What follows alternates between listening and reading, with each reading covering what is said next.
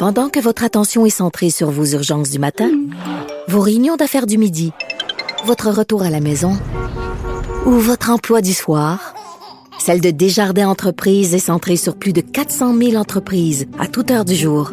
Grâce à notre connaissance des secteurs d'activité et à notre accompagnement spécialisé, nous aidons les entrepreneurs à relever chaque défi pour qu'ils puissent rester centrés sur ce qui compte, le développement de leur entreprise.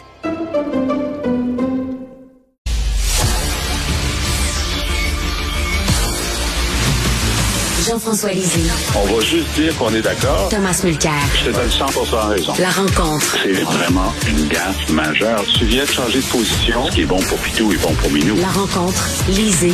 Mulcair. Alors, Tom, mauvaise nouvelle. Donc, la directrice des communications de la SAC est à Punta Cana et annonce nuageux aujourd'hui, avec risque de pluie là-bas.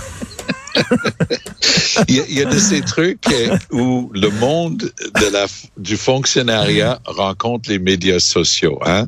Tu, tu peux pas être sur une plage à Punta Cana puis pas avoir quelqu'un qui travaille dans ton département, ton ministère, ton organisme qui te pogne pas. Puis évidemment, puisque surtout la ville de Québec est un grand village, ça va faire le tour tout de suite. Ça n'a pas de bon sens parce que la ministre elle-même avec la suggestion sans doute forte de l'équipe de coms autour de Legault a dit, hey, garde, Geneviève, avion, euh, Madame la ministre, on, on revient au, au Ben oui. parce que ça se peut pas. Puis l'autre est sur la plage. C'est, honnêtement, celle-là, oui, c'était un peu too much parce que ça, c'est un manque de jugement, vraiment un manque de jugement. Alors, euh, Jean-François, t'en penses quoi, toi? Ben, écoute, euh, moi, je trouve que euh, on peut euh, critiquer la SAC euh, à cause de la, la du, du, déroulement absolument euh, catastrophique de leur nouveau système, mais ils communiquent très bien. Dire, le, le, le, président de la SAC est, donne des entrevues tous les jours, partout, etc. Alors, je pense qu'ils viennent de démontrer qu'ils peuvent faire une économie. La direction n'est vraiment pas nécessaire. tu peux rester là-bas pour toujours. bon, alors, tu veux nous parler de Pierre Poilièvre, Tom? Ben, il y a une expression qui veut que tout ce qui est tellement exagéré finit par devenir insignifiant. Ouais. En mettre un petit peu plus que le client demande, hey, OK, j'ai joué dans ce film-là, et à Québec, et à Ottawa. Je sais ce que c'est d'être dans l'opposition, essayer d'attirer de l'attention sur notre parti plutôt que le gouvernement. Oh, moi, j'ai jamais, j'ai jamais fait ça. Exagérer un petit peu le Tom, j'ai jamais, jamais fait ça. Ben, moi, ça m'est arrivé, je pense, une fois. Bon, peut-être deux. Mais. Au chalet. Au chalet, mais, oui. c'est ça. mais, euh, mais, Poiliev est allé trop loin hier. Et je, ce qui est étonnant parce que sur le fond du besoin vraiment nécessaire, mais, mais crucial pour nos institutions démocratiques d'avoir une vraie commission d'enquête, je suis complètement d'accord avec les partis d'opposition. Mais là, là où Pierre Poilievre est allé trop loin hier, il a quasiment accusé Trudeau d'être un espion chinois à Ben la visite. À un moment donné, c'est trop. Et plutôt que d'attirer plus de monde à comprendre son raisonnement, pourquoi une enquête publique et ainsi de suite, le monde va juste hisser les épaules et ah ben regarde, c'est un paquet de bullshit. C'est du grand n'importe quoi ce qu'il est en train de dire là. Et ce qui est intéressant, c'est que je faisais un monitoring de certains journalistes qui penchaient peut-être un petit peu plus du côté du gouvernement, mais qui, depuis des semaines, disaient non, non, non, non, non. Les, les partis d'opposition ont raison cette fois-ci. Non, non. Regarde, là, ça prend une commission d'enquête. Puis, hop là, je lisais ça hier. Il y en a une particulièrement dans Toronto Star. Là, bang, tu sais, elle tire sur Poiliev, disant, regarde, ça, ça marche pas dans l'affaire. Donc, il a perdu beaucoup de crédibilité, et pour la cause, et pour lui-même, et ça, c'est une erreur lorsqu'on est dans l'opposition. Qu'est-ce que tu en penses, Jean-François? Ah, tout à fait, Thomas raison. Écoute, il a dit, euh, c'est moi exact, c'est euh, qu'il a, euh, il invite l'influence étrangère parce que ça, ça le sert politiquement. Il est en train de nous dire que c'est organisé puis que Trudeau a, a, a voulu que la Chine Ben, intervienne. Euh, moi, je pense que c'est le contraire. Je veux dire, c'est vrai que euh, au début, euh, il y a ce cocktail de financement avec les Chinois, etc. Mais euh, si on lui avait dit, écoutez, M. Trudeau, on va, euh, nos consulats vont s'organiser pour euh, pour que des investitures euh, donnent pas les résultats que vous vouliez, etc. Et il a dit, écoutez, non, non, non, non, si vous voulez m'aider, restez chez vous. C'est ça qu'il aurait dit là. Bon, alors donc effectivement, Poilièvre exagère euh, dans sa euh, et c'est probablement son euh, son talon d'Achille. Euh, il est Ouais. tellement euh, il, est- il veut tellement mordre, puis il déteste tellement Trudeau qu'à un moment donné, il en fait trop. Et, euh, Ouais. et trop, c'est trop. Euh, Et- Bon, alors écoute, c'est pas grave, là. L'élection est pas demain, etc. Il, faut qu'il s'ajuste. Euh, puis c'est normal qu'on fasse des, des erreurs en politique, mais euh, celle-là, c'est un trait de caractère, je pense, de Poilievre, qui est un petit peu détestable. Euh, Il a le temps de s'ajuster. Oui, et euh, il y, a, y a du vrai travail qui se fait sur cette question-là parce que c'est une question cruciale. Monsieur Trudeau décrit le Canada comme étant le premier pays post-national, mais ça appelle un vrai questionnement sur le rôle des diasporas et parfois le gouvernement de cette diaspora d'origine, la diaspora étant des gens qui émanent d'un pays, qui s'installent en, en- grand nombre ici et qui c'est tellement délicat parce que tu veux pas jamais, tu veux jamais dire que ah il y a une double loyauté, ce sont des vieilles accusations contre certaines communautés, mais cette question des diasporas est une réelle question politique, institutionnelle dans la vie euh, du Canada. Euh, un, un jeune gars que je connais bien, euh, je, je le cite dans le papier que j'ai écrit hier pour CTV, Matthew Godwin, il écrit, il a écrit un bouquin, c'est un PhD, il travaille à l'Institut de Tony Blair à, à Londres en ce moment. Il dit cette question des diasporas, il choisit un exemple en particulier. C'était la question des Tamouls qui étaient bien installés dans certains pays, et y, y compris au Canada, lors du conflit à- au Sri Lanka. Alors, c'est c'est un, un débat vif et très réel, mais si on traverse le Canada comme politicien, comme je le faisais, tu es en Colombie-Britannique, ben, tu vas avoir euh, une station de radio en Punjabi, puis on va te prévenir, ben ça, eux, ils parlent à longueur de journée juste en faveur des libéraux.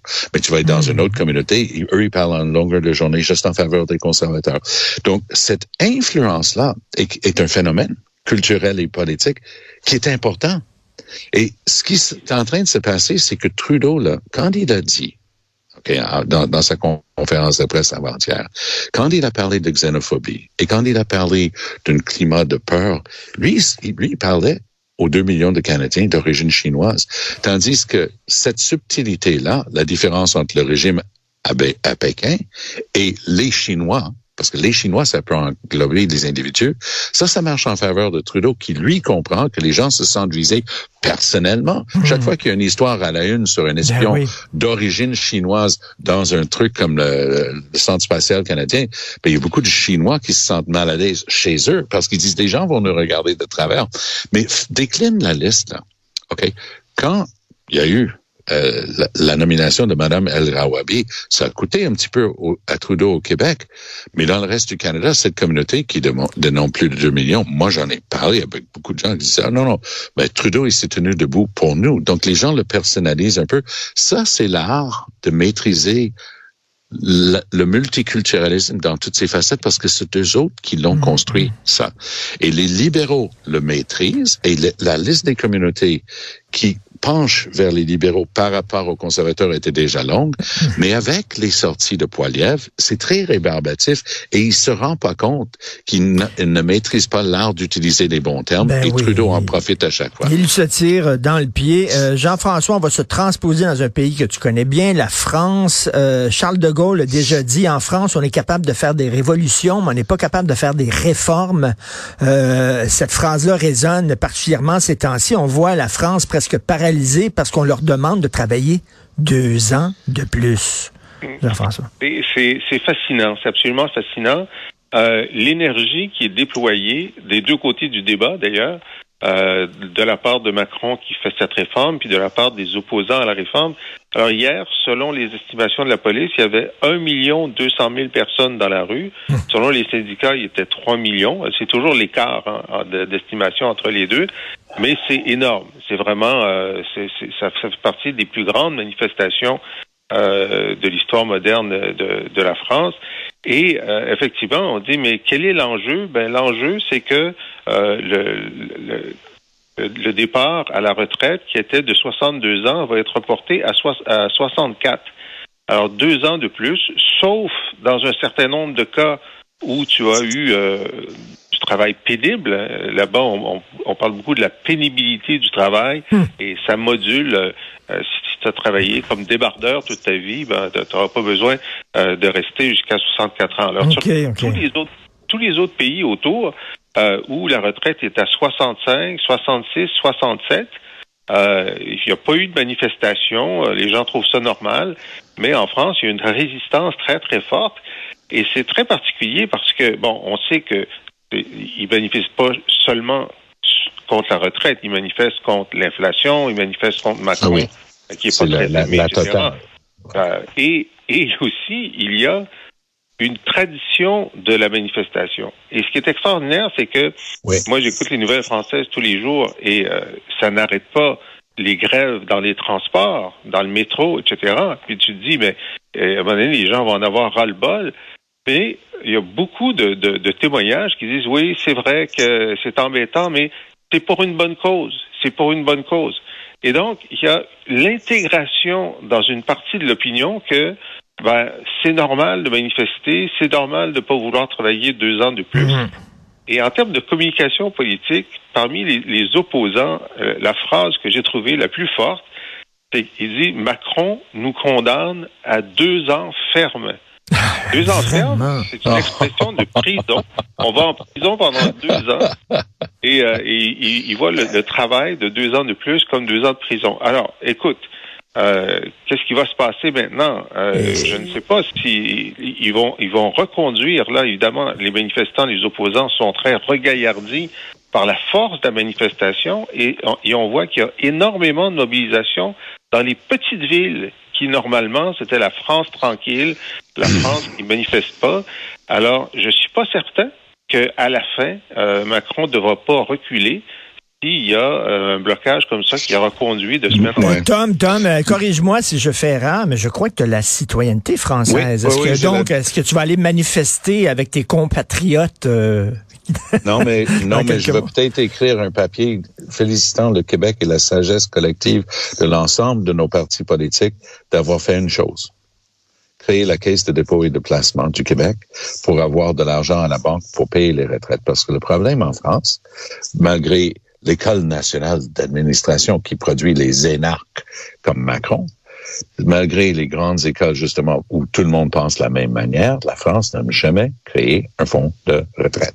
Donc, ça doit être financé à chaque année avec les impôts de ceux qui sont encore en train de travailler. Donc, ils sont juste en train de frapper un mur démographique et ils ont comme seule solution de dire vous allez travailler plus longtemps. Et il y a un côté Ben oui. injuste à tout ça. Mais c'est une injustice qui émane de tous les partis politiques français qui, pendant des années, n'ont pas eu l'intelligence ni le courage de mettre en place quelque chose pour pouvoir à ces retraites-là à plus long terme. Donc, quand il n'y a pas d'argent, ben, tu arrives à ça, des millions de personnes dans la rue, puis un gouvernement qui s'entête. Contrairement à Jean-François, moi, je pense que Macron n'a pas le choix. Je pense que Macron a dit, ça c'est une chose qu'il doit réaliser lors de ce mandat. Il va tenir tête et il n'a pas le choix. Ben, ben, Tom, la démographie, tu sais, il y a trois choses importantes en politique, le nombre, le nombre et le, le nombre. On le sait, de plus en Ah oui. plus de gens qui vont à la retraite, de moins en moins de travailleurs, de moins en moins Ah oui. d'enfants. On n'a pas le choix de faire ça. Ben oui. Puis parlant du nombre, une autre euh, citation de De Gaulle, comment veux-tu gérer un pays qui a 365 sortes de fromage? Et, et Tom, j'ai une question personnelle. Je suis curieux, OK? Je suis Oui. curieux. Si tu avais été élu euh, premier ministre du Canada, est-ce que tu aurais euh, tourné le dos à ta citoyenneté française en disant je ne peux pas être citoyen de deux pays en étant euh, premier quelle belle- ministre? quelle belle question intéressante. Parce que il y a eu un premier ministre qui s'appelait John Turner, qui avait la double nationalité anglaise et canadienne. Lui, c'était pas un problème. Ça n'a jamais été mentionné dans les médias au Canada anglais. Un certain Stéphane Dion, grâce à sa maman, avait la double nationalité et il a été vivement attaqué. Un certain Tom Mulcair, grâce à sa femme, avait la double nationalité et j'ai été virulemment attaqué personnellement Ah, par, oui. Ste- par, par Stephen Harper. Euh, double, euh, de, de- notre conversation de tantôt, double loyauté et ainsi de suite.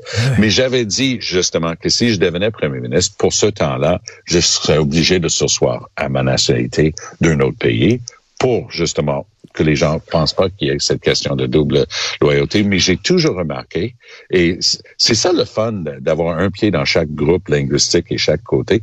Moi, j'ai toujours trouvé ça fascinant, deux poids, deux mesures pour John Turner, puis d'avoir la citoyenneté anglaise, aucun problème. My, by Joe, Ben no oui. problem at all. Mais dès Mais- que tu as la double nationalité. Et tu sais qu'autour de la table du Conseil des ministres, on était un, à, à Québec, on était un paquet. Il y avait Henri-François Gautrin, qui était un bon François. Hey, Philippe Couillard avait, avait son passeport français parce, euh, grâce à sa maman. Donc, on était, je pense, à un moment donné, on était, dans le gouvernement de Charest, je pense qu'on était au moins 4-5 avec la, la nationalité française. Euh, C'est intéressant. Et en, en- en terminant, euh, Jean-François, euh, tu as vu l'excellent, moi j'ai trouvé excellent One Man Show euh, de, euh, de Chris Rock euh, sur Netflix. Il règle ses comptes avec, voyons, Will, Will Smith. Will Smith, exactement. Qu'est-ce que tu en as pensé? Bon, écoute, moi, j'adore Chris Rock. C'était pas son meilleur euh, Hmm. one-man show. Il y en a d'autres sur Netflix que j'ai trouvé plus forts, mais toute la, la, la enfin, La, l'essence la- première partie est excellente. Est très, très intéressant sur, euh, sur un, un- un certain nombre de sujets, évidemment, les relations entre les Noirs et les Blancs, le racisme, euh, la, la famille royale, etc. Euh, on passe un très, très bon moment. Il y a, il y a- une vision très euh, caustique, euh, mais, mais très lucide de, de, de beaucoup de, de, de- sujets actuels. Mais la dernière partie qu'on attendait sur Will Smith, qui l'avait giflé l'an dernier aux Oscars, euh, ça, c'était très décevant. Oui, que- il règle ses comptes. Il n'y a plus d'humour, là. C'est un règlement de compte. C'est un règlement de compte. euh, et là, il revient sur le fait que Will Smith et sa et sa femme euh, avaient eu euh, avoué que bon sa femme avait eu des relations extra-conjugales, etc. Et, euh, et il se base là-dessus pour dire que ben Will Smith c'est un cocu. C'est un cocu. Hum, Et puis, euh, c'est ça le problème. Puis, euh, lui, euh, il n'est pas embarqué là-dedans. On se dit, mais pourquoi tu nous racontes ça? Il me semble qu'il y avait tellement de bonnes blagues à faire sur, sur, sur ça. Et on voit qu'il l'a pas digéré. Il y a de la rancœur. Et ça, franchement, Hum. ça m'a déçu. Mais effectivement, le reste du one-man show est très, très bien. Je partage ta déception. Je trouvais la fin euh, vraiment euh, euh, très décevante. C'est un gros règlement de compte. Ça fait du bien, Tom, de voir des humoristes s'en prendre au mouvement woke. Et je vais, je vais vous annoncer, tiens, un scoop aux deux. Je veux, je veux que vous réagissiez. Et c'est pas une farce, c'est vrai. Monsieur Muffler va avoir un nouveau, nom pour se dégenrer. Ça va être Mécanique 360. Ça sera plus Monsieur Muffler parce que c'est pas correct pour les gens qui sont pas des monsieur. Alors, tu sais, la, la blague, quand on met une patate dans le muffler, avant c'était Monsieur Patate dans Monsieur Muffler, mais ça, c'est fini, ça. C'est la fin de la civilisation, les gens. Tom, est-ce que tu as quelque chose à ajouter à ça, Monsieur Je ne toucherai pas à ça avec un muffler de 10 pieds, surtout pas le jour euh, international des, la journée internationale des femmes. C'est vrai. je touche. On aurait pu appeler ça Madame Muffler. Tiens, ça aurait été bien. Merci beaucoup à vous deux. Merci. Salut. Salut, à demain. Si vous voulez euh, lire les commentaires de Jean-François Lisée sur l'actualité, vous abonnez euh, à son excellent balado où il commente l'actualité. Il revient sur les grandes dates de l'histoire du Québec. Allez sur la boîte à